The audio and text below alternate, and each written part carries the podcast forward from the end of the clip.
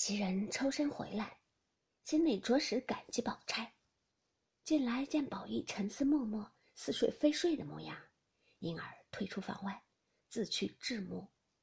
宝玉默默地躺在床上，无奈臀上作痛，如针挑刀挖一般，更有热如火炙，略辗转时禁不住哎呦之声。那时天色将晚，因见袭人去了，却有两三个丫鬟伺候。此时并无呼唤之事，因说道：“你们且去梳洗，等我叫时再来。”众人听了，也都退出。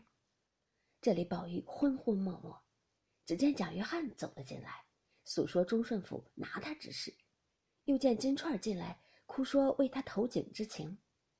宝玉半梦半醒，都不在意，忽又觉有人推他，恍恍惚惚听得有人悲泣之声。宝玉从梦中惊醒。睁眼一看，不是别人，却是林黛玉。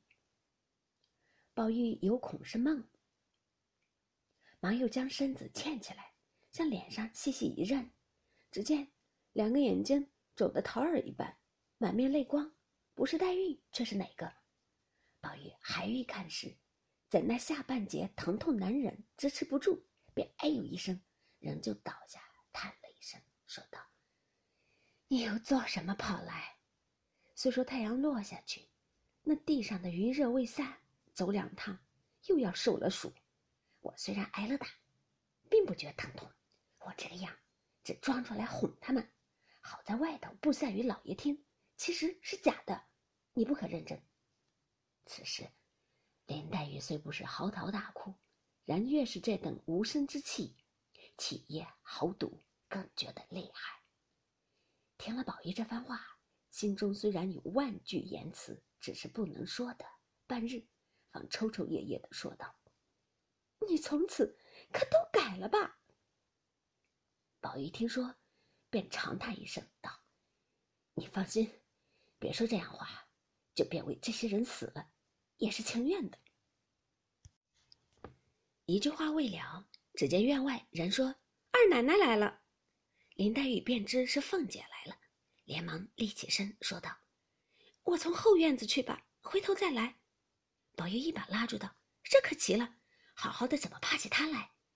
林黛玉急得跺脚，悄悄的说道：“你瞧瞧我的眼睛，又该他取笑开心了。”宝玉听说，赶忙的放手。黛玉三步两步转出床后，出后院而去。凤姐从前头已经来了，问宝玉：“可好些啦？”想什么吃，叫人往我那里取去。接着，薛姨妈又来了，一时贾母又打发了人来。这掌灯时分，宝玉只喝了两口汤，便昏昏沉沉的睡去。接着，周瑞媳妇儿、吴心登媳妇儿、正好十媳妇儿这几个有年纪、常往来的，听见宝玉挨了打，也都进来。袭人忙迎出来，悄悄的笑道：“婶婶们来迟了一步。”二爷才睡着了，说着，一面带他们到那边房里坐了，倒茶与他们吃。那几个媳妇子都悄悄地坐了一回，向袭人说：“等二爷醒了，你替我们说吧。”袭人答应了，送他们出去。刚要回来，只见王夫人使个婆子来，口称：“太太叫一个跟二爷的人呢。”袭人见说，想了一想，便回身悄悄告诉晴雯、麝月。谭云、秋文等说：“太太叫人，你们好生在房里，我去了就来。”说毕，同那婆子一径出了园子，来至上房。